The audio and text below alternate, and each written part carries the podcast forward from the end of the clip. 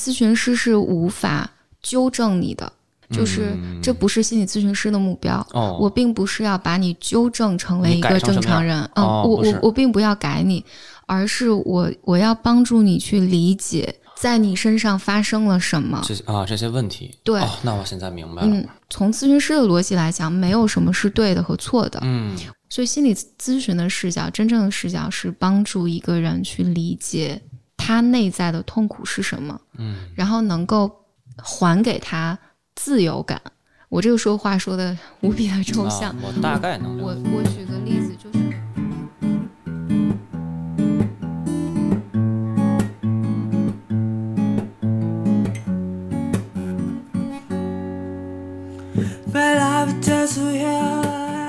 欢迎来到新的一期 Blur Mind，大家好，我是峰哥。我是简丽丽，哎，大家好，我是大波浪乐队主唱李健。哦耶！介绍的，要不你先说。我们这次特别高兴啊，请到了大波浪的主唱李健。最近了解到大波浪，应该是通过月下现在呃乐队夏天现在正在这个播出的这档节目了解到的哈。我想从咱们那个呃，从大波浪这个名字来开始，我其实是有搜到，说是是从 double long 这个词来、来的。哎，对，最早嘛，因为就是年轻，double long 啊，double long 双倍长，然后就觉得没人没别人有这名字。嗯，其实最早的时候它是叫 double harvestman，嗯，就是一对儿收割者，但是就是因为呢这名字太长了，人也记不住，就老老记住那 double double 什么乐队。后来呢，我们把它变成这个中文直译下来就是 double long。那再后来，我觉得大波浪有点不太好听，double long 用英文大波浪不好听，干脆就倍儿长，干脆就直译下来大波浪。那其实到大波浪呢这个词汇呢，我也给它添加了一个意义，就是因为大波浪呢，无论你在大海里看到的浪，还是你人生，你都会经历波浪，也经历低谷。所以这个意思是代表，如果我们在波浪顶峰的时候，我们也不要沾沾自喜；在低谷期，你也要告诉自己，还是能有机会走起来的。当初为什么会第一个名字为什么叫 double harvester 这个？Double Harrison 最早是我们在老家的时候，就有一个朋友是主唱，我是弹吉他，就两个人，两个人我们就来北京了。对，就来北京了。这是哪一年呢？零八年，这是零八年的时候，后来也走不起来，你知道吧？就就就也不行，后来就解散了。对，那个时候你做的音乐和现在做的音乐一样吗？差别很大。那个时候其实大部分做那那种音乐叫车库摇滚，它还是以吉他、贝斯、鼓三大件为主的，它有一个固定的模式。再再后来呢，就是因为因为那时候年轻，老追求的那个东西啊，并不是说你音乐发自内心发自什么，可能那时候大部分追求的是音乐表面上，比如说我的鼓、我的贝斯变化很多，呃，很有难度。然后这样的话呢，其实实际上观众并不买账。再后来呢，我就加入逃跑计划，逃跑计划其实加入这几三年是对我影响非常大。其实刚开始加入逃跑计划的时候呢，我觉得他们的音乐比较简单。再后来，他能影响我到，就是我我从他那儿我知道，哦，你无论做什么多简单的音乐，你最初那个灵魂，你想发出的那个声音，一定是你内心的灵魂，这样的话才会做成一个好音乐。再后来，从淘淘宝计划呃退出的时候，我就做大波浪，大波浪这种风格就已经固定了。大波浪，我看你之前的访谈有也有谈，就是大波浪现在的整个音乐风格是，因为我看你访谈里面讲说，大波浪的音乐风格可以分为两个阶段，嗯。一个阶段是之前的呃蓝色的脸、那两张专辑，然后新的一个阶段会是接下来出的，嗯，是这样，就是说是从那个如果细细细分的话，应该可以分为三个阶段，因为第一个阶段都在尝试阶段，比如像我们那个呃第一张专辑的时候，像那个 Feel In 啊、Unknown 啊，像这种歌都是年轻，有年年轻我没有考虑那么多，但是我的情感表达是有。如果你是经常听音乐的一个人，然后你听到那类的歌，你会感觉它非常有荷尔蒙。啊，这是第一阶段。到第二阶段的时候，第二张专辑《蓝色的脸》的时候呢，我就已经融入了更多的合成器，就是把吉他和贝斯减小了很多，但实际上内核精神并没有变，所以这应该是分为两个阶段。然后再后来呢，我现在新写的二首歌是一张叫《新逻辑》，一张叫《不止一面》。那么这两张专辑呢，就是现在的阶段。第一张呢，《新逻辑》呢，实际上对于是大波浪是提高的一个这么一个状态，就是我在我原有的电子基础上，然后我原有的风格上，我提高了，就是高级大波浪。那么第二张呢，不止一面呢，是真正的改变了大波浪，就是我要用吉他、贝斯、鼓来完善我内心真正想抒发的一些东西。从创作灵感上，其实可以归归分为就是之前的专辑，嗯，比如第二张之前的专辑，那些大部分都是愤怒啊，心中有些愤怒，或者对一些事情不公平感感到这个特摇滚的这种感觉。等到后来呢，第三张、第四张呢，我觉得可能是也是因为人的年龄的关系，我觉得我愤怒不了了，我觉得我也没有必要再愤怒了，所以就更多的写了一些爱，关于爱之间的事情。到今天为止，应该已经有出了三张还是四张？出了三张，已经出了三张，然后然后第四张马上要出。昨天发了一个新专辑的单曲，对，就是昨 OK，天。我们的这个节目的听众，大家可能对摇滚就肯定听过摇滚这个词儿，但摇滚里面细分，像你说到这个车库摇滚，应该是 garage 这个 rock，呃，和大波浪经常大家会联系到的是有后朋克。我我估计我们的听众可能并不太并不太了解啊，你能给简单讲讲吗？后后朋克，对，那我先从后后朋克说起吧，因为后朋克其实是影响大波浪的呃最重要的一个因素。在我参加淘宝计划的时候呢，是大部分那时候喜欢英式摇滚。就英式摇滚它是什么呢？它其实没那么复杂。就比如说那个一四一四的和弦啊，来回变，它就是简单的英式，当然有复杂的英式。所以你单说单说英式方面，它会有很多很多又不同的风格。那我只说是最典型的英式，就是两个和弦来回变，然后他们展现的情感呢，大部分都是那爱呀、或者是我们那就说披头四那帮啊，呃对，那个时代那个啊那个就比较老了，对，啊新的也有是类类似于那种的。然后呢，其实呃，那个后朋克呢，是从朋克里面取源来的。朋克实际上是在七十年代的时候，那时候朋克盛行。等到后朋克呢，就是七十年代末了。那么我着重讲，就是后朋克的这个是怎么形成的呢？因为那个时候七十年代末呢，英国也是有第二次工业革命，天天搞得满天灰尘，然后孩子们呢也不太舒服生活。他正是因为在这种环境下，然后他们呢组了一个乐队。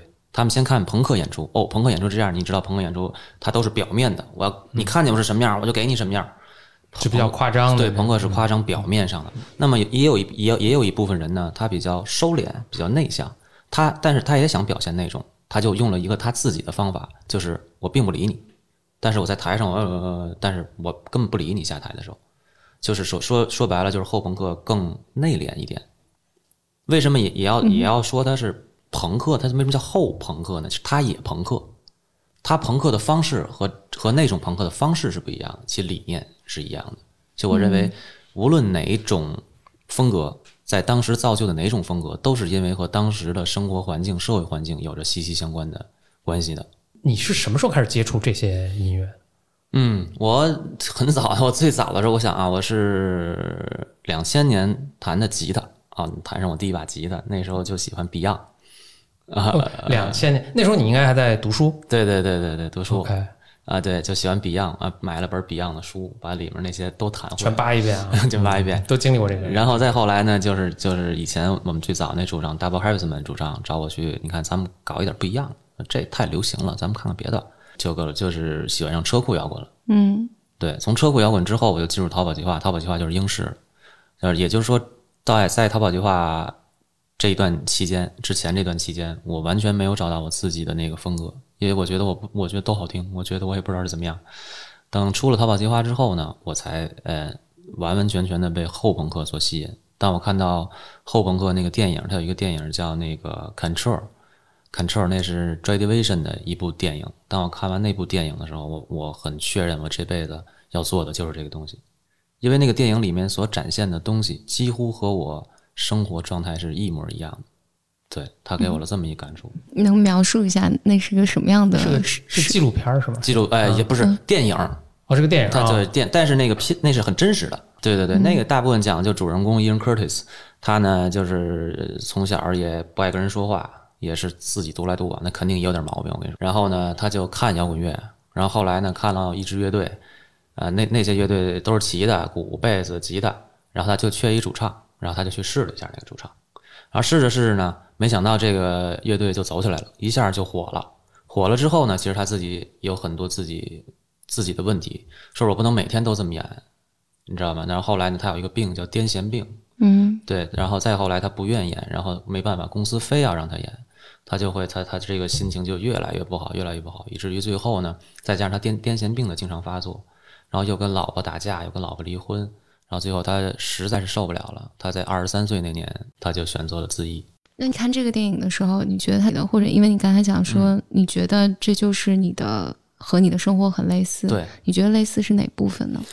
我觉得所有都很类似，就是他在找乐队，他在演出，或者他平时的生活很悲观的生活，他也不不不喜欢和别人聊天儿什么的。我觉得这些都和我太相近了。我和他唯一差的就是那个他二十三岁那自缢，因为我已经过那年纪了。这个电影描述的是它的背景是什么时代，哪个国家？八零年英国，然后你是两千年在中国看的，但你有这种强烈的共鸣。哎，我是两千零九呃两千零哎不对不对，我想啊二零一二零一二年看的，二零一一年吧，嗯，介绍接接触这电影。像你当时在或者你在摸索不同风格的时候，肯定见过各种各样的摇滚的啊，对，那当然。一是你怎么去搜集这些这些信息啊？两千年的时候，当然互联网可能也不是那么发达。那个时候就是那个我在天津住嘛，天津塘沽，您您知道吗？嗯，塘沽靠海边，它有好多那种打口盘什么那种。那时候小时候就经常去，它有一家 DVD 啊，它就是只卖 DVD，所有的盘都是十块钱一盘，不管是什么风格。那时候也不懂啊。就看那画，按斤卖，看就看不不按斤不按斤，就就就就看那画，看那画觉得好就买，啊觉得不好看就不买，就瞎猜，就就瞎猜，回家再一猜。设计多么的重要，封面很重要。对，然后慢慢的选，可能慢慢的会有一些想法。其实到最后我确定这个后朋克的时候，那就已经就是成熟了思想。各种各样不同的风格，为什么是这个后朋克这个东西？它是什么东西打动了你？因为其他的，因为你想做一个真正做乐队的人，你肯定是要你的生活和音乐是一致的。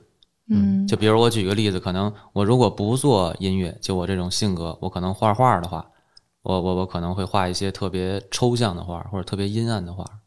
就比如说，我看你现在后面这个画，好像也能画，就当然这是大师的画，我就我讲个意思。这可能还真未必是大师的啊，不一定。对，反正你就看着他，哎，就看着他可能这个心情，哦，他是展现展现很悲伤啊什么的。因为之前我在淘宝计划的时候，我们其实在一个那个大院里一块排练，那里面就我们一个排练室，其他的都是画家，我跟他们也也有有所接触。那我去去的有的画家家里一看，哇，那画展现的太阴暗了，就跟我想法完全一样。但是有的画家一打开一门一看，哇，这跟这个这个人跟我完全不。不是一个路子，所以我觉得无论你玩是后朋克，还是你玩朋克，还是玩什么英式，它只要能真正的展现你心里的东西就对了。音乐和画只不过是展现你心里东西的一种形式。我我刚听你讲的时候是有一个东西还挺打动我的，嗯，您说，就是你说。之前在淘宝计划淘宝计划的时候，你觉得就是淘宝计划的音乐太简单了，嗯嗯嗯，但是你仍然在里面待了很久，嗯，在我看来，试图好像是在尝试寻找自己，呃，或者试着去从中找到自己的方向，嗯，就因为想必，我觉得尤其对于。就是你内在有很多很敏感的感受来讲，不不会是个特别舒服的过程。没错，呃，那三年其实还挺痛苦的。但是正是因为其实那哥几个都都不错，然后刚开始去的时候，因为我去的比较晚，然后他们都会照顾我什么，也我我在里面也最小。然后开始呢是是是只是因为完全不理解他们那个音乐风格为什么做这么简单。实际上现现在看起来，往回头看起来，那还是我太肤浅了。嗯，对。再后来呢，就是因为他们出了，就我们一块儿出那个《夜空中最亮的星》那歌一火了，然后我呢是觉得不能再做了，因为其实际上马上就要挣钱了。当时呢，毛川啊，还有他们其他人啊，都一直在劝我说：“李姐，你看没钱的时候咱们都过来，现在马上咱们有钱了，你就别走。”我我其实就是那时候我特信心特特坚决，我说我现在得走，我说我现在如果不走了，那么等一场真到我手里一两万的时候，那我一辈子也走不了了。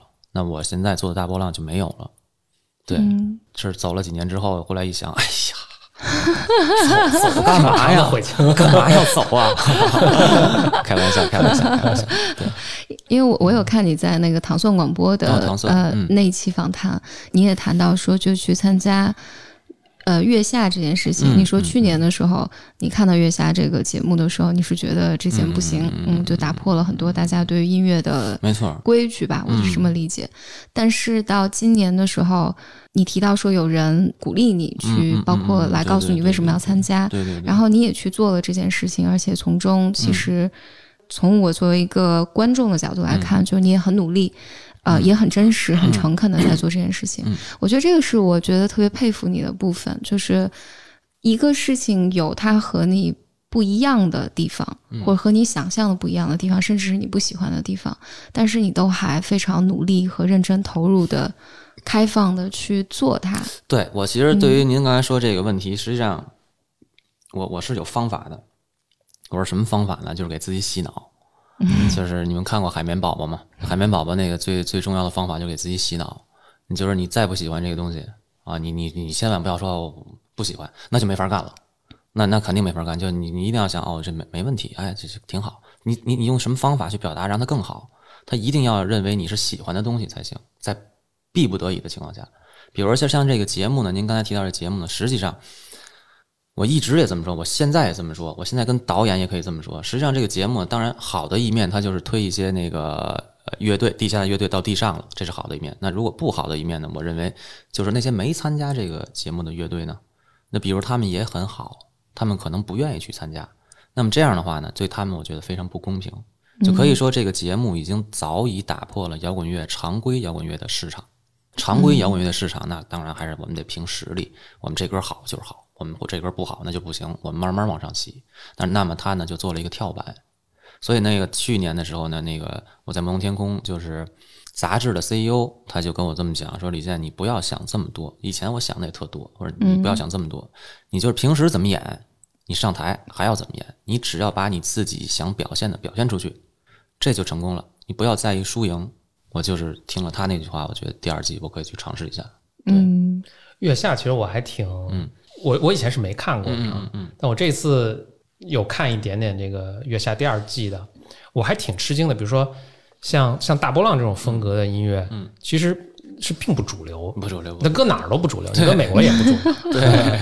但是还是被月下，因为就是月下，其实它是一个，就它虽然是做音乐节目，但它还是它要有一个收视率啊什么，它是面对一个非常主流的观众的，但是它还是把它请上来，嗯，让更多的人能够看到这样的一个音乐风格，我觉得还挺不容易的，不容易，而且做的还挺成功，就大家还确实还挺喜欢。对对对，我其实特别好奇有一点，就是你之前在蓝色的脸的那个专辑里面。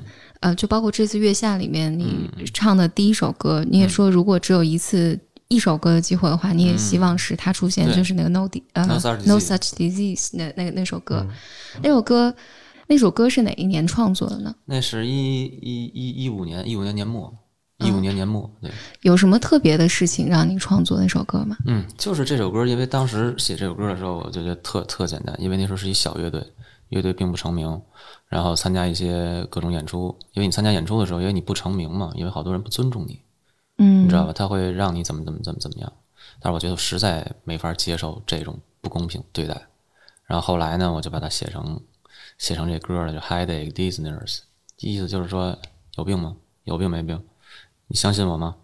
我这这，比如说我我我说我病了，我演不了，或者是你说李健你别演了这场，李健你就说你这场病了啊，别演了，那我就得遵循那东西。那么我只能问我自己有病吗？相信我吗？其实大部分是从这个，其实这算什么呀？算算是气氛的一种反讽。所以这个对话的人物关系是是谁呢？是你对这个写这个歌的时候就特别奇怪，这歌因为这歌开始录的时候特别不好录，因为它不是唱，它就是拐着弯儿说话。哎，对，关键是这说话的时候你必须脑子里有一个有一个舞台剧。嗯，就是比如我说前面的 headache dizziness，我就好比我是一个医生，下面有人呢，听着我呢，relax close your eyes，然后就是 can you trust me，就是让他们来回答，就是其其实是有一个情景对话的在我脑子里，所以在你脑子里面你是那个医生，应该是对啊，嗯，还蛮有意思。那为什么里面有这么多和痛苦或者里面还有一个信任的主题在？啊，对，就人最重要的是信任。无论任何关系，你最重要的是信任。尤其是如果你你去医院看病什么的，那你肯定得信任。你不信任的，那肯定不行。所以我觉得也是把这首歌也是把信任提到了人性之上。嗯嗯。呃，有一个留言，他在你这首歌就是那个《No Such Disease》这首歌下面留言，他有说，他说他自己也是一个双向情感障碍的患者。他说他听你这首歌的时候，他觉得里面所有表达的意象和情绪和他都是一致的。嗯，那个时候是你在有受呃双向的这个折磨的那个时对我现在一直是双向，就包括现在也是，而且我觉得这个好像越来越严重了。就是你看，别看最近特别忙，也越来越严重了。就是呃，我能平稳的生活的时候，一定是没有什么任何事情的时候。就是乐队也没有工作什么。但问题你那样又没法生活。就我那个时候一般会那个起来买买菜，然后做做饭，门口大爷可以聊聊天儿。我觉得那个时候是特别平衡平和。我觉得我自己能分出来好几个我，有的你们想象不到的，比如我说我我我我在路上可能跟大爷能聊很长时间，啊，好像大部分人都觉得不不可思议。而且我我也可能，比如我闲下来的时候，我可以看电视，看那个《乡村爱情》，看刘老根儿，我能看一天，让我能体会到他们的这种。百姓之间的喜怒哀乐，对，再有的我也可能看一特烧脑的电影，不太一样。我也不知道，就是具体我这个状态，就是如果我不好的时候，我是谁也不能看见的，就是最差的时候就会蒙在被里，然后浑身会发抖。嗯，对，嗯，我看你微博上这首歌和包括月下，包括你这个双向这个事情，你还发了一个非常长的微博，因为你微博上总共没几条，这是其中最最长的一条。但是大家可能一般。也不知道双向是什么东西。对，我觉得好多人不知道。就在我没去医院之前，我都不知道什么是双向啊。环形，环形是双向的，很各色的一个名种。你是什么时候意识到，或者你是什么时候意识到你自己有不一样的？嗯，对，其实这个，其实我现在回头一想啊，很早以前，我们没来塘沽之前就会有这个这个这方面原因，但是不过没那么明显。就是说跟朋友在一块儿的时候，朋友能看出来，哎，你怎么又急了？就是说，因为我我我本身是不能两件事情同时做的，嗯，我只能做一件事情。如果同时这件事情也来，我肯定会急。还有很多时间呢，我是需要思考的。我我不能说是跟人天天二十四小时在外面哇哇哇，那个我不行。那时候其实还没注意到。后来到北京的前几年，就是大波浪到一六年左右吧，一六年一七年的时候，我会发现就有一规律，就是春节放假的时候，那段时间没有演出。没有演出那段时间，我就会跌到低谷，就是感觉每天，哎呀，这有什么意思？这什么时候出头啊？这这这以后怎么办啊？就就稀里哗啦就全来了，然后你就在那儿能坐一天，或者是躺一天。再后来呢，这个时间呢，它会越来越明显，一直到一八年、一八年和一九年的时候，哦，对，一八年的时候是。特别明显了，就是你不好的时候也太多了。因为之前只是春节那段时间不好，其中呢有不好的就很很小，一会儿就过去了。然后到一八年的时候，那个时间就已经很长了。然后那个我的家人就跟我说：“你要不要去看看吧？”其其实他说这我还挺反感的，一开始你知道吧？我我我我看什么呀我呀？呃，他们非他他非逼着我去，那我寻去就去呗。反正反正我去，我说开开药我我没钱啊。哎，对他们就带我去了。去了之后呢，其实第一次我特别不配合大夫。嗯，因为我看见大夫，实际上我脑袋有点疼，还找了一主主任级的，你知道吧？也没问怎么样，就问你这个怎么样？那个就是我刚才说的那一部分，这个这个什么时候低落，什么时候高？他就说了，你这个叫环形啊，环环还开始开始是环形，对吧？有高有低的是环形。我说行啊，环形就环形吧，那怎么办啊？他就给你开了那个 那叫什么富马酸喹硫平，嗯，喹硫平那是主主要的，还开了几个劳拉。劳拉当然不能总吃，他告诉我，劳拉属于镇定有瘾，然后喹喹富马酸喹硫平的那个是没事儿的，那个就是说它会稳定你情绪，让你一直就不要高不要低，一直。然后呢，我就吃了那喹硫平，吃了大概有有半年，开始吃确实好，我开始都是半片儿，半片儿之后你吃完之后，你会立刻感到就是头晕目眩，腿都没劲儿了，你马上就得睡觉，而且那个觉睡的就是。十几年了，没有睡这么舒服过。嗯，然后当你起来的时候，人喊你的时候，你还起不来啊啊！就是那种起来你也你晕晕乎乎的。这是第一次吃那个喹硫平，等到再后来，就是你越吃越不管用，就好像你脑子里已经有那个抗药性，对抵抗力了，然后开始慢慢的变多，慢慢变多也是睡不好。但是呢，现在有一个呃好的方向呢，我不知道是药的作用还是自己的作用啊，也有可能是药。就是它起码让我想的没像以前这么失落了，就忽然间这个低谷期来了，我会我忽然间我就会哎别想那么多，慢慢慢慢就会调整成平的了，以至于甚至于有一段时间说你说大夫这开药就是多多有意思吧，吃了一段那喹硫平之后吃着吃着就永远是低的，就就就没有高兴的时候了。再一复查 大夫就说哦是这样，那你再给你开一这个，我说这个是什么呀？这个是管你高的高情绪的，我说这俩一块吃啊。啊，你可以尝试一下，你低了你得吃高的。我我那后来那高的我就没吃，然后现在一直就是坚持吃喹硫平，还有劳拉，劳拉就偶尔压力太大了，实在不行就就吃劳拉。嗯嗯，不过在这我还是需要跟听众大家讲一下，就是关于就是精神科的，就是是否是双向情感障碍的。诊断啊，或者包括服怎么服药，因为每个人的情况会非常不一样，呃，所以尽管一定要去看病，一定要对对对，要要遵医嘱，要遵医嘱，所以啊，并并不是我我们提到哪个药名哪个药名就一定有效，我就没有遵医嘱，就他老还挺规矩的，不是是不是他老让我复查，哪有时间复查？嗯，他他他他的意思就是我很明显感觉到，就是你先吃吧，吃一礼拜，吃完礼拜复查。再复杂再不行，给你增是是减的，你的你必须得对对来来回回，对这个倒是也挺重要的。这必须得这样。我现在一开都是开好几盒，给我开开满了，直接就大家就这种。这这个我可以就是补充一下，解释一下，就是因为我们现在目前的科学医学对于人类大脑大脑中，呃，你出现什么样的精神类的症状，嗯，和你。服用什么，就是我该补充什么样的神经递质，或者要抑制什么样的神经递质，这件事情呢？我人类是有几种假设，嗯，针对每每一个精神类的症状都是有假设的，然后但它和每个人的具体的呃情况有很大的差别，所以呢，一般你去大夫那里，呃，开药的时候，大夫都会先给你一个。大部分人适用于大部分人的药，对，这我明白了。对，然后所以他就会说你一定要来下周来复查，对对对，因为我需要来，就是其实理想状况下，其实节目录之前我跟李健我们聊天的时候会说到，其实理想状况下最好大夫能非常清楚的知道你每天的情绪状态。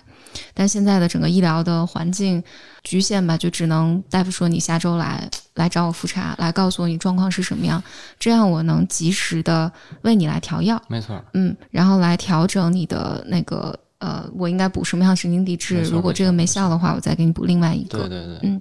然后在这儿，我也想再稍微补一下，就是呃，什么是双向？嗯嗯，双向。呃，因为好多大众对于双向，我觉得最近开始有讨论的，在月下，就是你你有提到双向之前，是在有一个 Modern Love 的那个一个美剧，呃，去年的时候，里面是那个安妮 Hathaway。嗯，反正通过影视某个影视作品中的某个人物，对对对，他他有一个一集就是演她是就是很漂亮的姑娘，然后他就但他双向发作的时候，他没有办法出门，所以啊，这我理解。双双向的症状是什么呢？对，双向的症状你可以理解为，你可以理解为人的症状表现为两个相，这个相就相貌的相，明白？嗯，一个相貌是抑郁，嗯嗯，就是一个相貌是躁狂。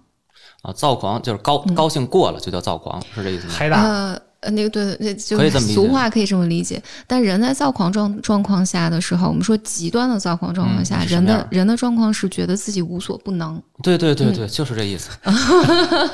对对对，好，没错，对对，我我就是这种。你你躁狂躁狂相发作的时候，你会觉得天地都是我的，就是。全天之下，我最牛啊！就是没有什么能打败我。所以就是我有这方面原因，我才能在舞台上，都是我。所以在舞台上是造，肯定是造的，在舞台上。对，就所以其实双向，呃呃，特别适合从当艺术家。艺术家真的真的，嗯，是这样的。然后你你在抑郁状的时候，抑郁相的时候就非常抑郁。所以双向它的隐秘之处在于，因为有一些人的症状是他可能会时不时的进入抑郁抑郁相一段时间，但他。当他躁狂的时候，有可能是轻躁狂，嗯，对，就是比普通人稍微好一点儿。然后在这个状况下呢，人的状态精神特别好，啊，特别自信，又特别聪明，在这个这个能力能力充沛了，就是对对，我睡得又少，然后然后又灵感迸发，对对对，所以所以创业的我估计也很多是，哎，我觉得很多是很多是。成功人士应该是 他得有点躁狂的那那部分，所以当人们在这种状况。之下是不会想要求助的，对，就他自己还挺爽的，对对对，周围的人都会觉得，那你不用跟我说，我自己都明白，对对对，周围人都，周围人也觉得你这状态挺好的，就我还羡慕你呢，对吧？所以这是双向的隐秘之处，所以人们往往是在抑郁想发作越来越频繁的时候，才会人才会去，对对，人才有可能去求助。嗯，还有一种就是。因为我我我自己我自己的就工作经经历里面，其实碰到过几个就是双向，真的是双向发作特别严重的状况，他可以好几天都就是躁狂相的时候，很多很多天都不睡，嗯，然后一点都不睡吗？对对，一点都不睡。传说中打了鸡血的这种。嗯，对，这这个不是这个不是打了鸡血，这个是真的生就是发病了。那一点都不睡，那比我厉害了。对，我怎么着也得睡个三四小时。对，所所以人的双向就是所谓双向这个东西，你可以理解人的所有精神症状，我们每个人身上都有，只是一个程度的差别。只是程度的差别而已。当你的我们说极端双向的时候，我我在安定医院就是实习过一段时间。我很年轻的时候，那时候我在病房里见到的双向的那个病人，他他的情绪的交替是在两分钟之内的。嚯，嗯，就是他迅速的情绪不断的在交替。然后，那你到普通人，我们只是人为的画了一个边界，说过了这个界，这个就是啊，你比如说你的。呃，抑郁项持续超过两周，然后你的你的轻躁狂象呃持续超过四天，然后我们就认为哦，你有可能能够被界定为在呃躁狂的二项，就是二型呃等等，所以它是有这样的，按照完全是按照症状学来区分。然后我每次去安定医院的时候，他们都问我，就是你躁狂的时候多长时间？你抑郁是多长时间？其实我算我哪知道多长时间？我算不清楚，我又没掐一毛表，然后 对，就是呃。算不清楚，反正就是，比如说，要是是这种工作状态下，那可能躁狂的时间更多一点。但是再多，他也不可能一直是那样的。比如说，像录节目，我们晚上回酒店休息了，我就休休息的时候，他们还在喝酒的，我我我我我哪儿也不去，就是我就躺躺在床上，可能看一会儿电视，你也不知道那电视看的是什么，就好像脑子有好多信息量在反复，而且以前以至于以至于以至于现在，其实你有时间休息，今天一天，比如说是休息的，都我都休息不了，就是我就不知道为什么就坐在那儿就就就。各种焦虑也是这个信息量在在在转，对你大脑大脑在工作，对对对，所以特别严重的双向在躁狂向发作的时候，它是会出现一些特别严重的精神类的症状，比如说他会有幻视，会有幻听，就是他分不清楚。幻听我幻听我幻过，幻听我都是在那个要睡觉之前，但他们都说我是不是做梦了？但是你你认为你真的听到了真的听了？对，就是在躁狂向，但。但这么说也不一定，就是因为人类的就是怎么讲呢？精神心理这个领域是非常宽广的。明白。呃，然后但在非常严重的躁狂向发作的时候，比如说，呃，我我面对过一个病人，他那个时候就说，地球要毁灭了，我现在要拯救，我现在要去拯救人类。那有点狠。嗯，美美国大片儿啊。对对对对对对，这个是我我讲的是比比较极端的情况，真实的例子，真实的例子就是在躁狂向。发作的时候，人人是有可能会出现一些呃精分的症状的，嗯，精神分裂，对对对，但他不不真的能够被被诊断为精神分裂，他只是躁狂向发作的时候出现的呃精神类的症状。但是呢，我想说回到普通人，所以你可以你可以理解为普通人其实呃我们。都有，都有这部分，尤其是比如说你你处在一个强烈的外部的刺激的时候，人们也会出现这种躁狂相和抑郁相的交替。然后我再说到，呃，就只是说，因为我们的时持续的时间不够长，然后它不会对你生活带来特别大的困扰。它没有被人为的，就是我们的人为医学界定为说，好吧，这是一个诊断啊，我无法诊断你。但是人们会受它的影响，所以当它当你使用它的时候，你可能就是个艺术家，你就灵感特别好。我现在其实我这种病状已经严重影响我的生活了，嗯，真真有影影响。嗯，对。如果回到普通的状态，人实际上就我们作为一个团体也是有。就这个是，如果你留心看的话，这个是经常发生的。比如说，一个群体里面，我们在面对一件什么事情，我们讨论一个事情的时候，可能这个团体突然爆笑，你就能理解这个团体经过进入了一个躁狂的状态。然后，往往爆笑完之后，大家都会进到一个特别低落的状况，就是整个团体会进入沉默。对对对，这个是你平时日常生活中你能观察到，啊，你能观察到。就是所谓躁狂和抑郁交替出现，这个就是人类的，就是一个正常的，就是一个正常的，只是你不是人类，动物可能也会有，对对对对对对，然后包括我们家猫，肯定。经常经过，经常 对对对，它可能什么叫环向，它为啥 环向？然后，所以你如果这么理解的话，其实人类往往是为了抵御某种创伤，或者抵御某种我特别害怕的东西的时候，然后这个时候，嗯，比如说我们一圈人。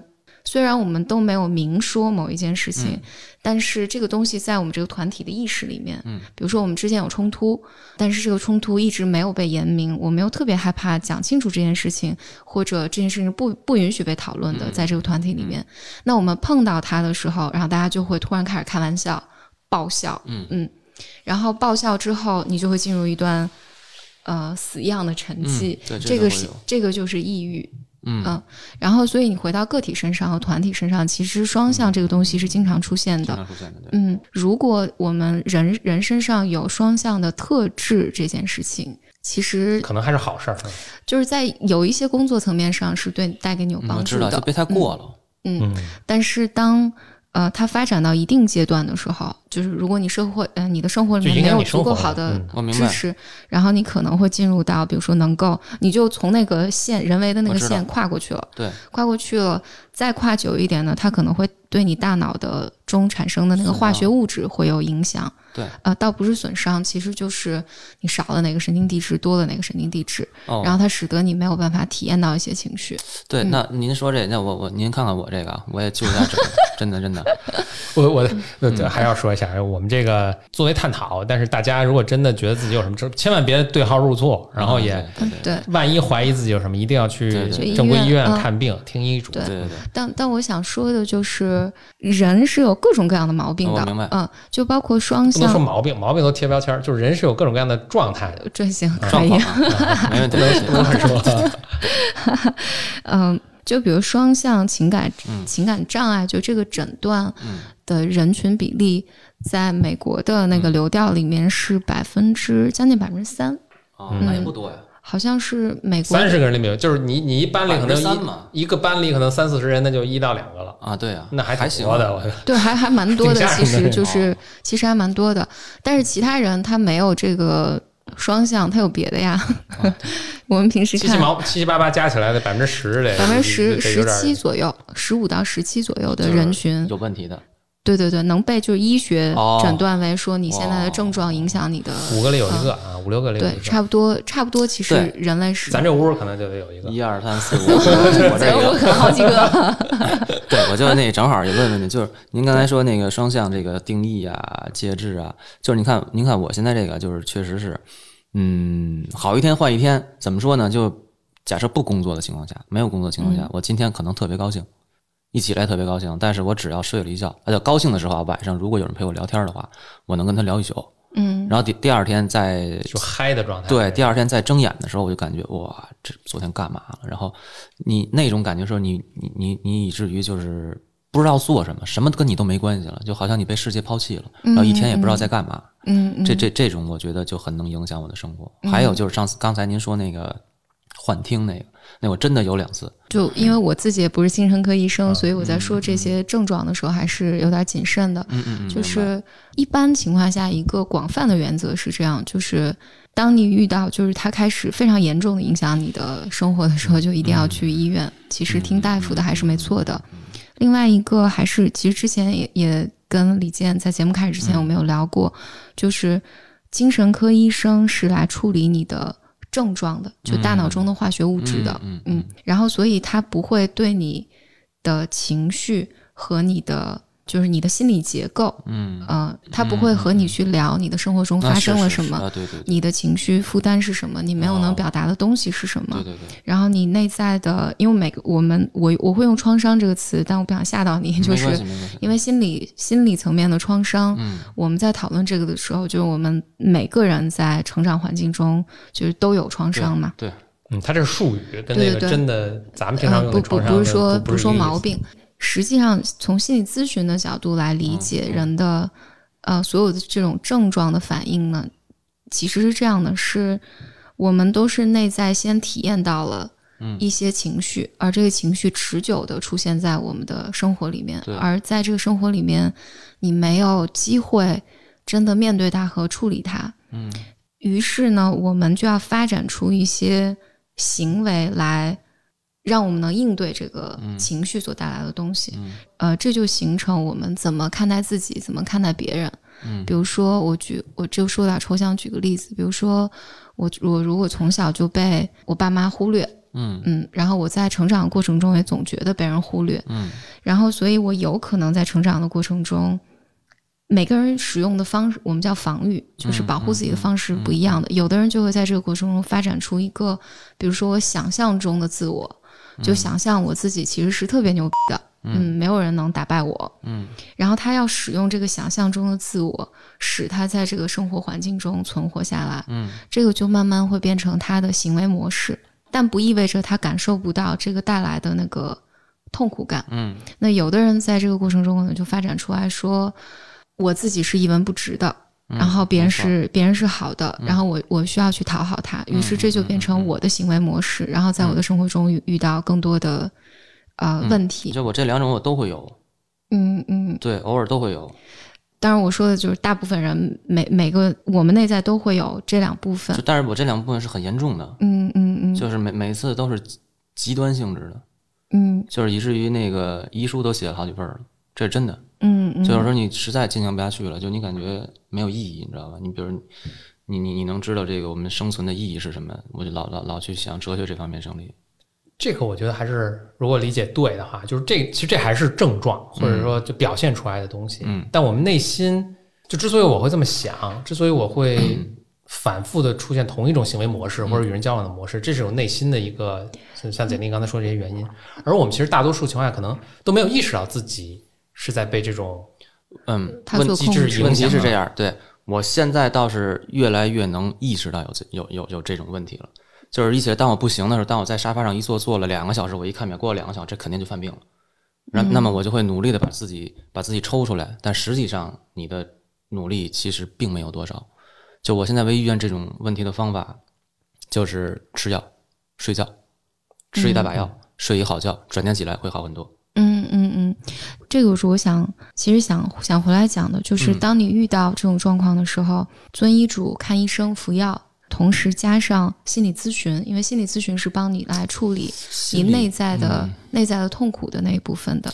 因为其实自己很难，就是我知道吃药之外，我明白能做什么呢？对你告诉你自己再好再好，那没用，我不能强迫自己好啊。所以就是说，其实心理咨询，我我我现在也是不是说不是说不信任啊，就是说我不知道心理咨询能给我带来什么，就是它无非也就是那些生活怎么样，正能量怎么样，我们用什么方法，它无非也就是这些吧，还还能有什么？比如说。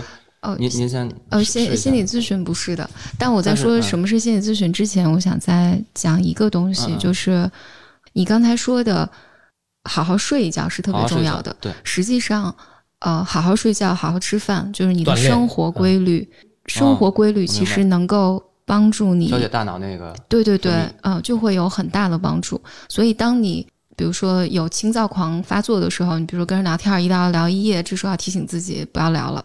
就是尝试去睡觉。嗯，我明白你我您说那都对，而且我觉得也从网上看见过很多，就是就是这样的。但是有时候往往发生在我自己身上的时候，对，但他发作的时候是不受你控制的，就你根本不行，就一不别说吃饭了，就拖延症，意思就是假如我今天没什么事儿干，我就一睁眼，然后沙发上一坐，点根烟，就一下午就交代这儿了。就你知道，哎呦，这还衣服还没洗呢，那饭还没做呢，我下一步还要弄工作呢，就都进行不下去了，这挺恐怖的。嗯，就拖延，巨拖延。我觉得这描述了很多人的生活。所以说，我能想想，哎，我也有点。对，我我回来讲心理咨询能带来什么帮助啊？心理咨询不是你刚才讲的正能量，跟你讲道理，或者像精神科医生来问你今天怎么样啊什么的。心理咨询它的目标是。嗯，你可以这么理解，嗯，就是帮助你去理解你内在的创伤在哪儿，嗯，然后我们来处理创伤，但使用的是什么呢？使用的是心理咨询师和你之间建立的关系，信任。对，Do you trust me？哎，对，回到歌上了，这是歌里的一句歌词。Can Can Can you trust me？嗯，其实心理咨询里面最终解决的是这个议题，但是会通过什么来解决呢？假设说我是咨询师坐在你面前，一般心理咨询的 setting 是一周一次到两次，然后我们在固定的时间、固定的地点来见面，就固定的空间来见面，然后在这个。在这个设置之下，就每次都是五十分钟。嗯，在这个设置之下呢，你会把你的各种客体带进你和我的关系里面。听不懂了，什么叫客体？你的客体就就像我举刚才的例子好了，呃，如果你内在有一个客体是说你是会贬低我的，你是会鄙视我的，嗯，呃，我要来，我必须要通过贬低你来保护我自己，嗯，或者呃，我必须要通过讨好你的方式来获得你的信任。这一切，就这所有你之前形成的对于自己的认识和对于你和他人之间关系的认识，都会进入你和心理咨询师的关系里面。嗯，所以在在咨询进行一段时间的时候，你会开始，这不是你意识层面上的，嗯。呃，你就一定会把你的以前的好的关系和糟糕的关系都带进你和咨询师的关系里面。这个时候，你们俩才有机会开始。就是说，你的意思就是说，我要 open 一点呗。是是这个，这这个你不用特意 open，你你是一定会打开的。就比如一开始我会告诉你我怎么怎么样，哪儿有什么问题，是这个意思吗？然后你再从这个问题里再分析。嗯，不是，不是，嗯，是。咔，我们三个人已经我我我在想，我现在我在想怎么怎么讲，一下从嗨变到一个 low。我们没嗨起来，还挺不好解释。就是我们举一个简单的例子来，拿这个做一个隐喻好了。就是比如说，一个来访者，他可能不管他经历过什么样的创伤，他始终认为自己是没有价值的。嗯，然后他的所有行为都是从呃要讨好别人的方式来生活下来的。嗯，明白。所以他进到心理咨询室里面来的时候，他一开始他和我建立的关系是。看起来是正常的，他也会质疑你专不专业呀？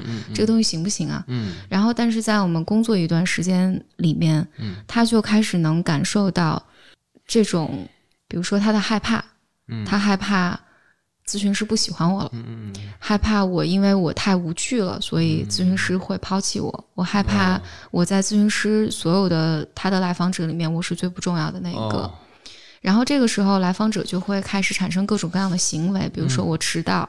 我不来，嗯。啊，我不交费，或者是我开始在这个过程中不断的讨好你，嗯，就是明白。我的意思是，他会把他日常生活中的这种痛苦感和人际关系都会带进我们两个的关系里面，然后这个是实际上这个是初步信任的开始，嗯，就尽管我带进来的客体是不信任的，嗯，但是我能够让我的糟糕的内在的这个客体。呃，进入到我们俩的关系里面，然后这个时候治疗师有机会开始和他一起面对他真正的体验是什么。比如说，你害怕的是什么？因为我并没有要抛弃你，我也并没有要，我可能没有做任何事情来展示你，你比其他来访者更不重要。但是是什么使你开始想这件事情？你害怕的是什么？然后，所以。咨询师，因为在你的日常生活里面，如果你跟你的朋友讲，朋友就会说：“我我我没看不起你啊，啊，你你你有毛病吧？”然后或者你会采用，你会不加思索的采采用你平时使用的方式在和别人交往。在心理咨询里面，它更像是一层一层的通过你和我之间建立的关系来进行这个修复，然后我们有机会来了解你内在的创伤是什么，然后你需要。呃，我们讲，我们会讲，你需要代谢的情感是什么？嗯，就是你你渴望表达的，但从来没有能够被言语化的东西是什么？它可以一步一步的在这个过程中，我们一般讲心理咨询真正提供的是叫修复性的情感体验。就是呃，人有各种各样出现创伤，他有各种各样的表达方式。然后心理咨询呢，它要提供一个。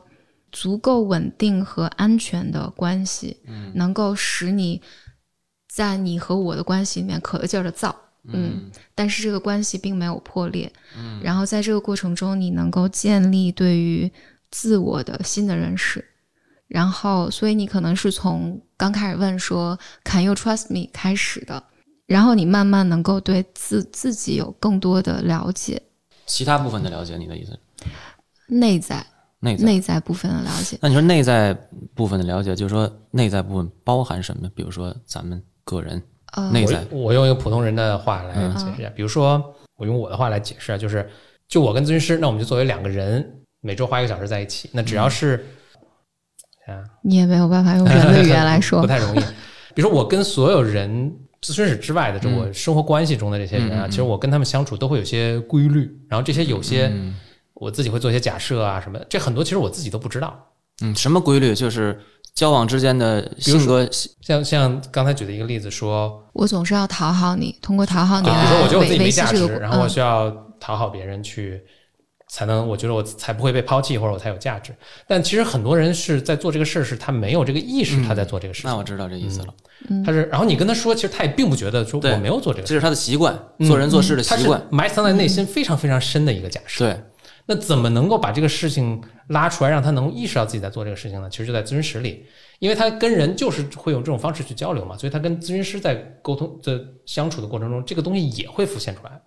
当他浮现出来的时候，咨询师。就可以指出说应该怎么做是吧？或不见得应该，或者至少先让你知道，哎，你看你都在做这件事儿。对，但但咨询更呃深入的是，你为什么要做这件事情？你做这件事情是有意义的，尽管它可能从结果层面上伤害到你自己了。或者伤害到别人了，或者伤害到你重要的关系了，但是你这么做一定是有它的原因的，一定对于你来讲，在你那个位置上是你做的你能够做的最好的选择。但你在保护的是什么，或者你害怕面对的是什么？这后面是你你你你里面会有各种各样的自由联想，就是各种各样的联想。我知道，就是意思就是每一个到访者来咨询师呢，就是就是说，嗯，把你内心最底下的那个东西，然后让咨询师知道。然后咨询咨询师指出来你那个问题所在，在这个你看这你的描述里面，这个人物关系，咨询师仍然是个权威，不是的啊。精神科医生是个权威，精神科医生我告诉你该吃药了啊，你吃这个呃吃一片，那个吃两片。那咨询师心理咨询师不是，心理咨询师更像是他坐在坐在那儿。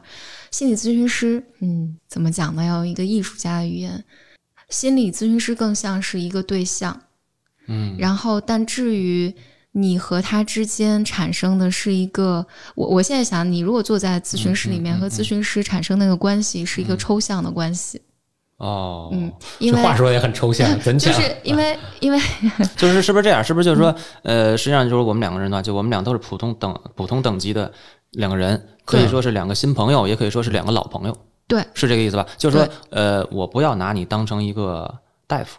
啊，一个医生医医师，我不要，我就要咱们是一个朋友。对，然后而咨询师是无法纠正你的，就是这不是心理咨询师的目标。哦，我并不是要把你纠正成为一个正常人。嗯，我我我并不要改你，而是我我要帮助你去理解，在你身上发生了什么。这些啊，这些问题。对，那我现在明白了。嗯，从咨询师的逻辑来讲，没有什么是对的和错的。嗯。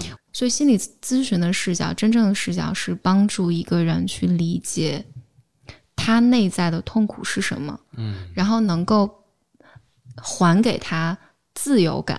我这个说话说的无比的抽象，我大概能。我我举个例子，就是因为当呃我被我的痛苦控制的时候，比如说我认为我自己很糟，对。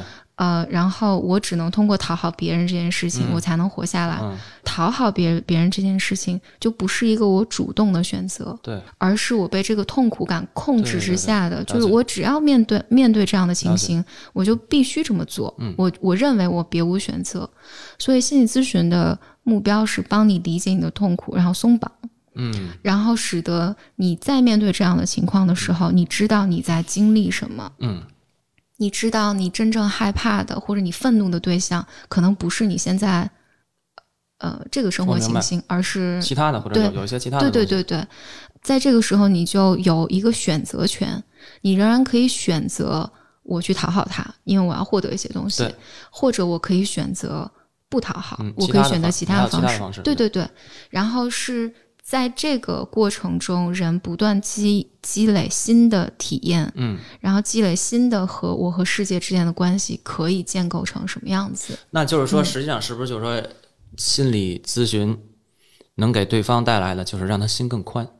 嗯，可以，可以这么理解。可以，你是不是有很多种方法嘛？对对对，这个更多选择不行。哎，对，有有别的选择。对，可以这么理解。我我们自己的语言，我一般会说是心理咨询让人活得更清醒。要更清醒，更清醒哦，活得更有意识，有更多选择。哎，那这么说更清醒，就是说什么样的人才是更清醒、更有意识的呢？你比如，你觉得我会清醒还是有意识吗？我我其实来之前我就特想咨询一下，跟你们可以说一下我自己的一个呃，我我经历过一个类似咨询的，就就是咨询的体验，但咨询有不同风格了。我经历了一个团体的，但这细节不重要。嗯，但我曾经会经历过这样几个人围一群说话嘛，所以我在某个过程中，比如说我会言语攻击了这个人。嗯，那首先一，我其实没意识到自己在言语攻击他。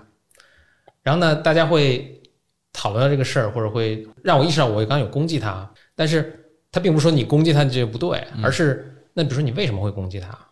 所以我就会在想，哎，他其实是因为，比如说他一个小时之前说了什么话，嗯，令我很不爽，嗯，然后我会攻击他。那比如说为什么这句话会让我觉得不爽，或者是为什么我会等一个小时再去做出这样的反应？嗯，就这个，在我经历那那一次讨论之前，我是没有意识的，嗯，我就一直是这么，可能我二三十年都是这么行为，就是谁怎么着，我你性格的一部分。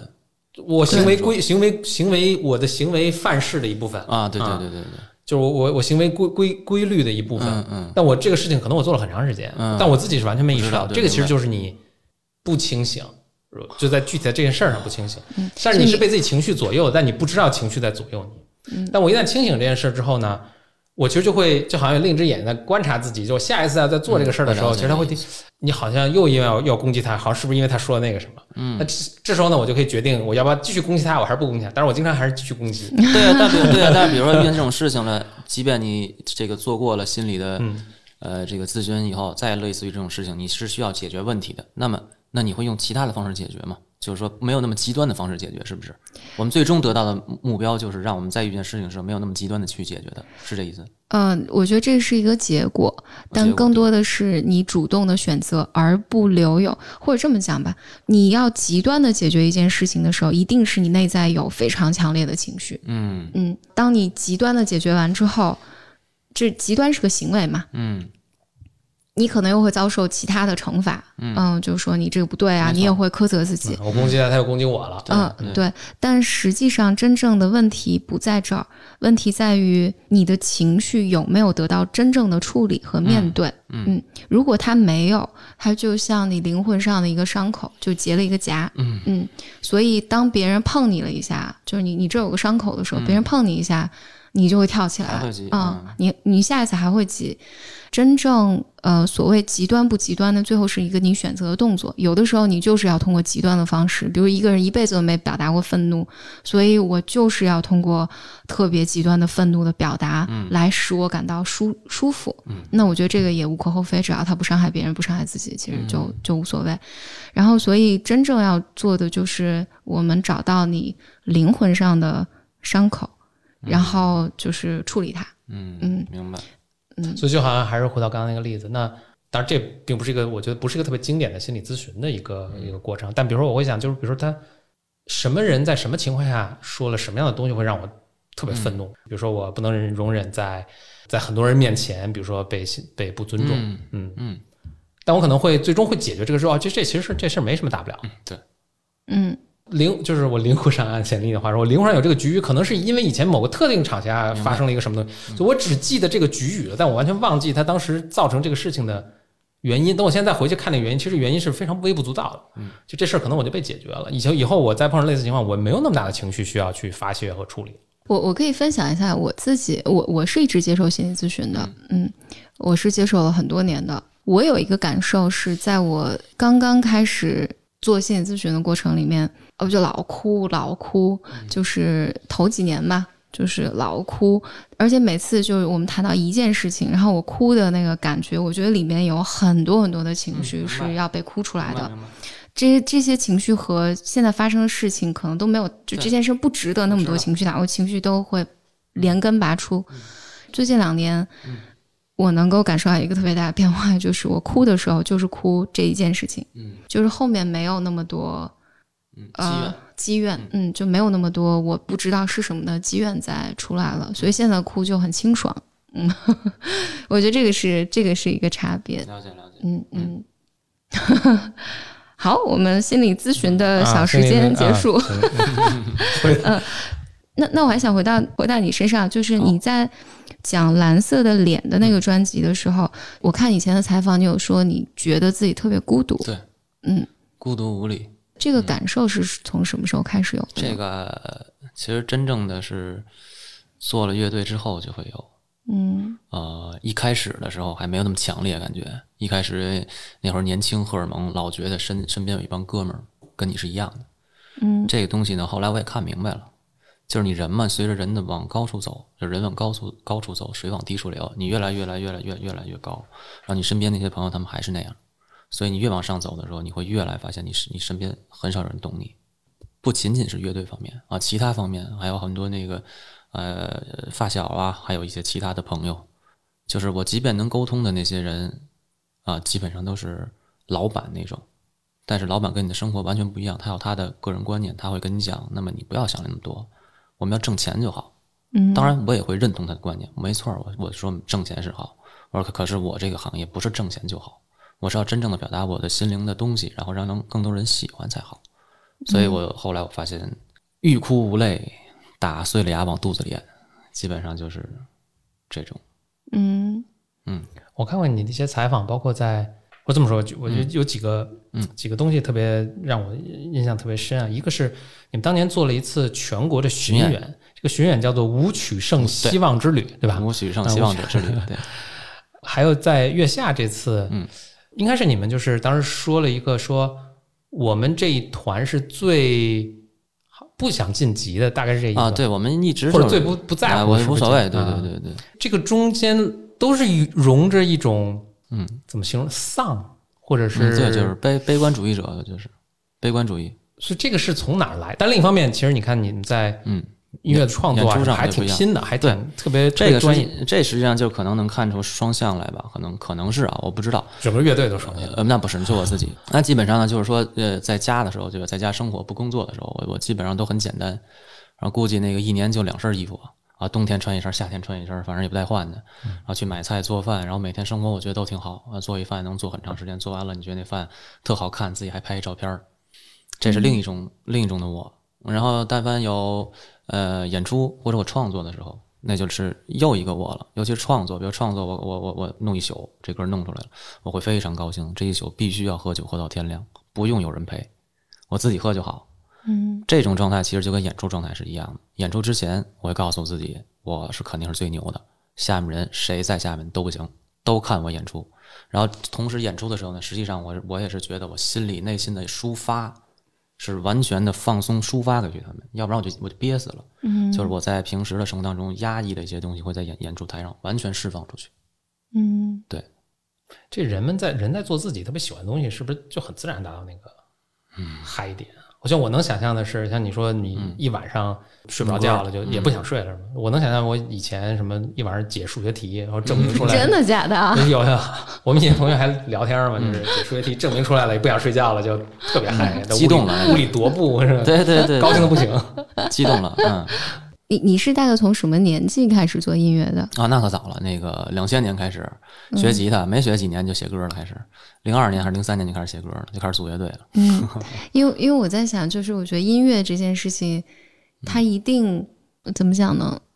能带给你，就是它能带给你很多情绪的出口。对，没错。嗯嗯，这相比于，我觉得像我这样的就不懂艺术的人，就没有音乐啊，没有画画。他这是这样，就我做音乐，我认为啊是这样，就是说，实际上你心里或脑子里肯定有一个需要你表达的东西，任何人都一样，我觉得所有人都会有。那么有些人呢，他不懂得表达，那么他只能放在脑子里，或者有的人用嘴来说，比如干传销的，他也有他自己的一个理想，他就是说动你。然后还有呢，比如说就是像搞音乐的，那么我们就拿音乐来抒发我们情感的一种表现形式。音乐只是一种表现形式，当然无论朋克、后朋克呀、英式啦，那都无所谓，只是一个壳子来表现我内心。画画也是一样，画家呢都是用画纸来表现他自己心里的一个情绪。如果说你比如如果定义一个艺术家，定定义这个人怎么就是这么艺术家呀？那就是那第一是首先是他脑子里有足够的比常人更多的生活。嗯，比常人更多的生活转为自己的艺术形式，这是第一。第二步呢，就是他他的笔笔工好不好啊？他画的好不好？他的音乐好不好？我觉得就具备这两点就够。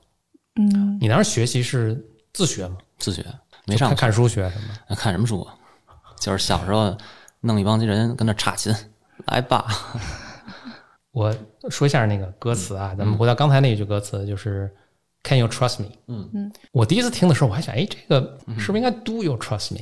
嗯，那后来我我我我就品完了一会儿呢，我我觉得应可能 Can you trust me 更好，因为这个表示说信任是不是一种能力，嗯嗯，而不是一个选择。你 Do you trust me？这是我可以选择，嗯，就是我想信任你，我选择信任你，我就可以信任你。但 Can you trust me 是一个你能不能你有没有更更信任别人的能力？更更硬这个这词儿，嗯嗯，有人可能他没有能力信任，所以就回到歌词了，因为因为你们的第一张专辑的歌词全是英文的，嗯，对，没错，我给你念一下你的一个，这可能不是第一张专辑啊，因为有嗯没因为大多数歌词它就是比较简单，但其实有有一个歌词还挺打动我的，这这个歌词来自 Not Just Imagining，嗯嗯。啊，其中一段啊，呃，我觉得这是首小诗了，就是 I saw the frogs fall, 嗯。Oh dead and dying，嗯啊，对，这个是这不是一电影里头吗？哦，是吗？Climb into the coffin, a miracle. I saw a pretty girl. 嗯 Oh, singing and dancing. Too close to me, she disappeared. 哦我觉得这是一首小诗。哦，好好有好有好有具象，所以为什么他写的英文的歌词？啊，最早这个前两张专辑都是以英文为主，其实中文没有太考虑，是因为当时我觉得当时那个我的音乐修养没有那么成熟。因为如果你写中文的话，写不好的话，就会变成那种呃中文的口口水歌，你知道吧？就是这是很难的。然后一开始，所以我们前两张专辑大部分就用的都是英文，等到第二张可能有两两首还是三首来的是中文。那我们接下来的那个专辑可能大部分以中文为主。我觉得这是一个循序渐进的一个过程。OK，对嗯我倒反而觉得用英文写还挺需更需要勇气。对，英文不行啊，英文没有人买账啊。你你你刚才提到说，就是你的呃整个音乐风格后面会有变化。你说年纪大了，就是愤怒不起来了，嗯就写更多关于爱的。嗯，其实你知道吗？越软的歌，越越有越有力量。对我就是越软越软的歌越有力量。这能再讲讲吗？这个怎么怎么讲？就是说你其实你要写软了，把歌写慢了，其实主要听什么呢？主要是听你的唱，主要是听你的唱和你的歌词。你像以前我那些歌，那唱有时候也听不见，就是它完全是编曲的一个展现。嗯对，我后来我是觉得编曲其实做的差不多了，已经已经到这样了。你再再努力还能变成什么样呢？那变成真的是 DJ set 嘛，对吧？那你跟电子乐比还是有一定差距的。所以我觉得应该更多的从歌词里面展现，歌词里面就让它编曲越来越少，越来越清晰，所以你的人生才会越来越强，然后你人生展现的那个歌词才会越来越有力量。嗯，我我想问个抽象的问题，就是那那你现在对爱有什么样的理解呢？啊，爱理解可复杂了。现在，因为我在、在一一一一一六年，哎，也对，一八年发展前两发前两张专辑之前，我我从来没写过一首关于爱的歌，嗯因为好像之前我我我我并感受不到爱，我我我也感受不到，你知道吗？也可能没到那年纪。等再等再后来呢，就发生了很多事儿，就是其实那些爱对我影响特别深。第三章、第四章，我就把这些爱都写了进去。当当我发现啊，呃，写完这些爱的时候，我感觉跟我以前是一样的。写那些包括愤怒啊、讽刺啊，我觉得几乎是一样的。而且我现在更喜欢我写的那爱的那些歌，因为那些歌大家更能有共鸣，一样，你是指什么一样？就是内心是一样的。我内心都是要展现一出展现一些痛苦和悲哀的。我不可能写一爱像小虎队似的，我们爱爱爱不完，那个是不会写的。嗯嗯你你提到痛苦啊、悲哀啊、嗯呃哀伤、嗯，悲伤，嗯，悲伤，就这些这些，你觉得这些东西是哪儿来的呢？对于你来这是，我身体里发出来的，我不知道为什么，就这两天都特别丧，其实在家里。嗯对，不不知道在哪儿，可能大部分就是因为啊、我是一个不太喜欢变化的人，就你忽然间变化了，或者是说你搬家了啊，或者是说你预计的一个事情没有达到你预计的效果，或者是是你预计的一个事情超出了你很多预计的效果，我都会觉得焦虑不安。嗯诶，但是我听你，比如当时离开逃跑计划，到现在去参加月下，嗯，这都是很大的变化，对，很大的变化，而且是你选择的，没错啊。所以这段时间我就越来越双向情感障碍，就越来越毛病。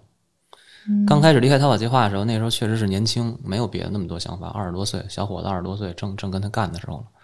那个时间也挺痛苦的，因为我八月份离开，然后到一月份，啊，有四个月的时间都在天津，我就自己在在在闭门造车，然后跟各种以前老朋友喝酒，喝的五迷三道的，脑袋上都磕磕流血了那种。然后经历这段时间之后呢，一三年再回到北京，开始找各种人，换了人简直就是数数不清了，那就是我我都忘了。再后来就跟我们现在这个贝子行星碰见了，我觉得一碰见了哦，我觉得这就对了。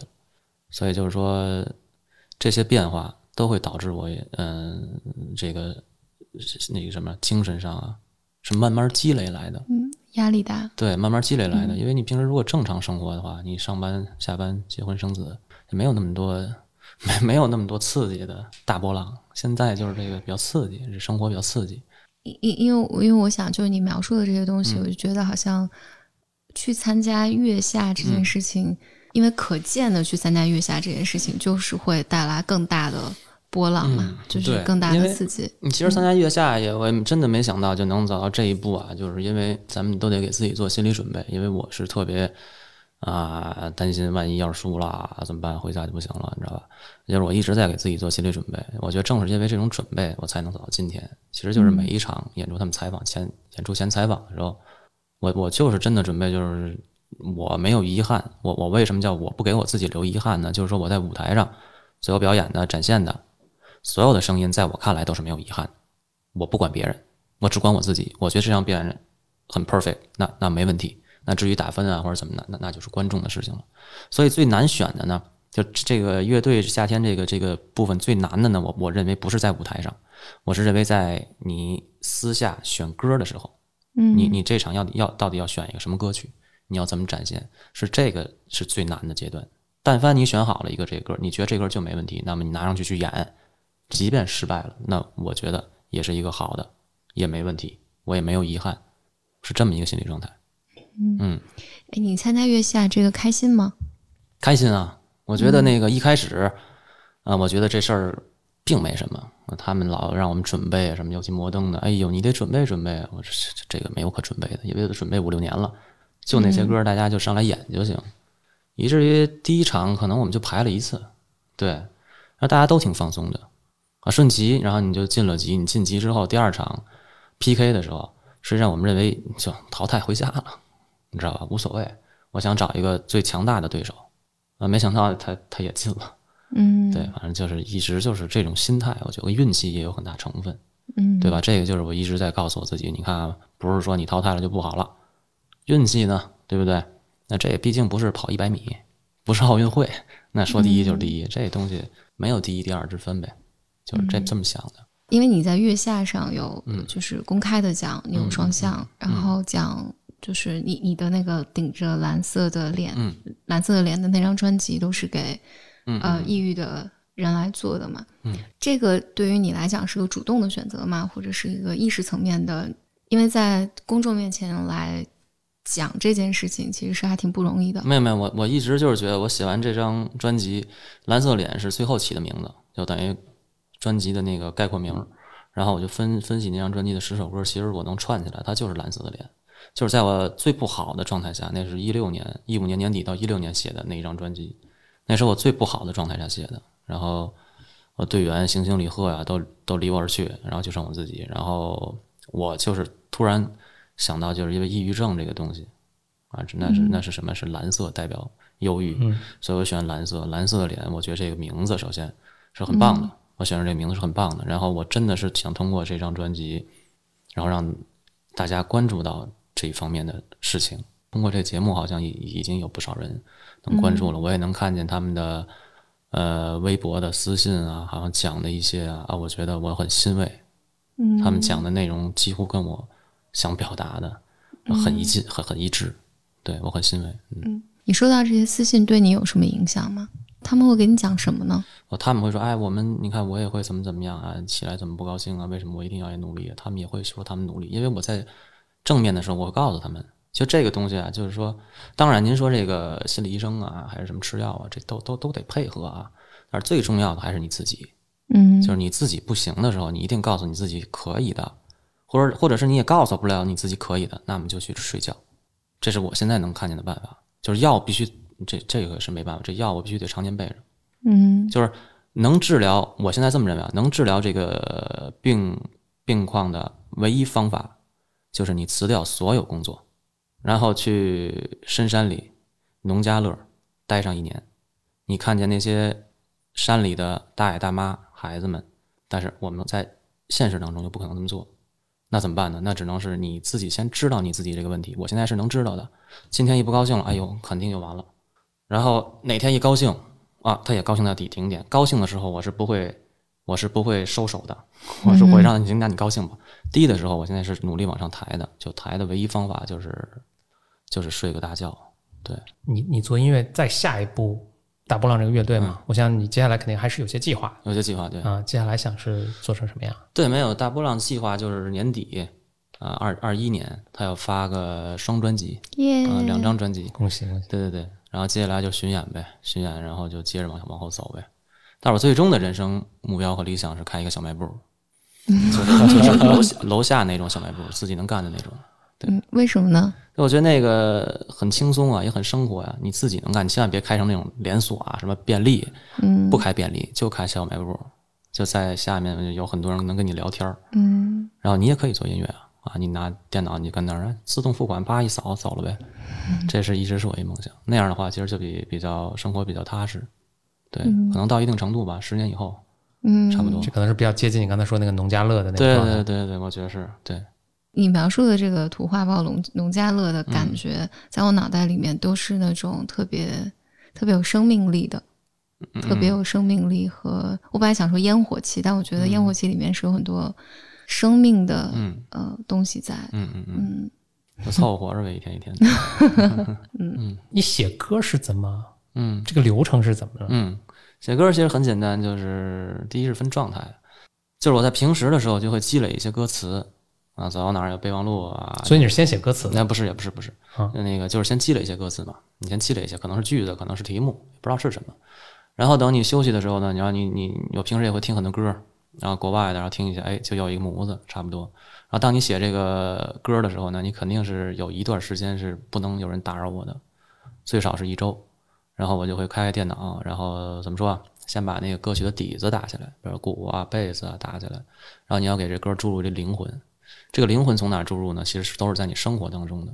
有的时候你生活当中有这个灵魂，你一下子就有了；有的时候你没有的时候，就就需要把你的手机备忘录拿开，打开，然后看看，哎，你因为你记得那个时候，你一看啊，你马上就能想到当时你是什么一个状况。然后你很，其实现在写写歌，我觉得很容易，因为。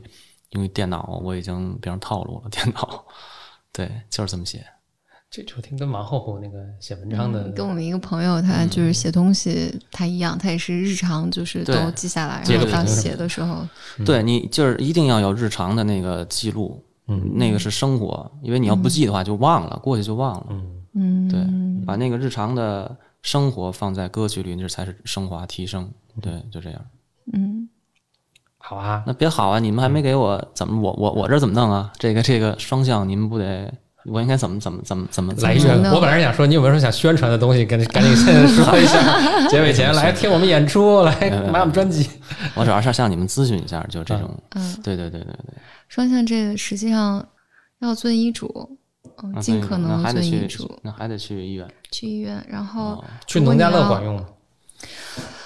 我会建我我是真心实意的会建议做心理咨询啊，嗯，但是心理咨询就是要给他耐心哦，是的，就是时间更长一些。这不会够呛，我平时也也很难有耐心。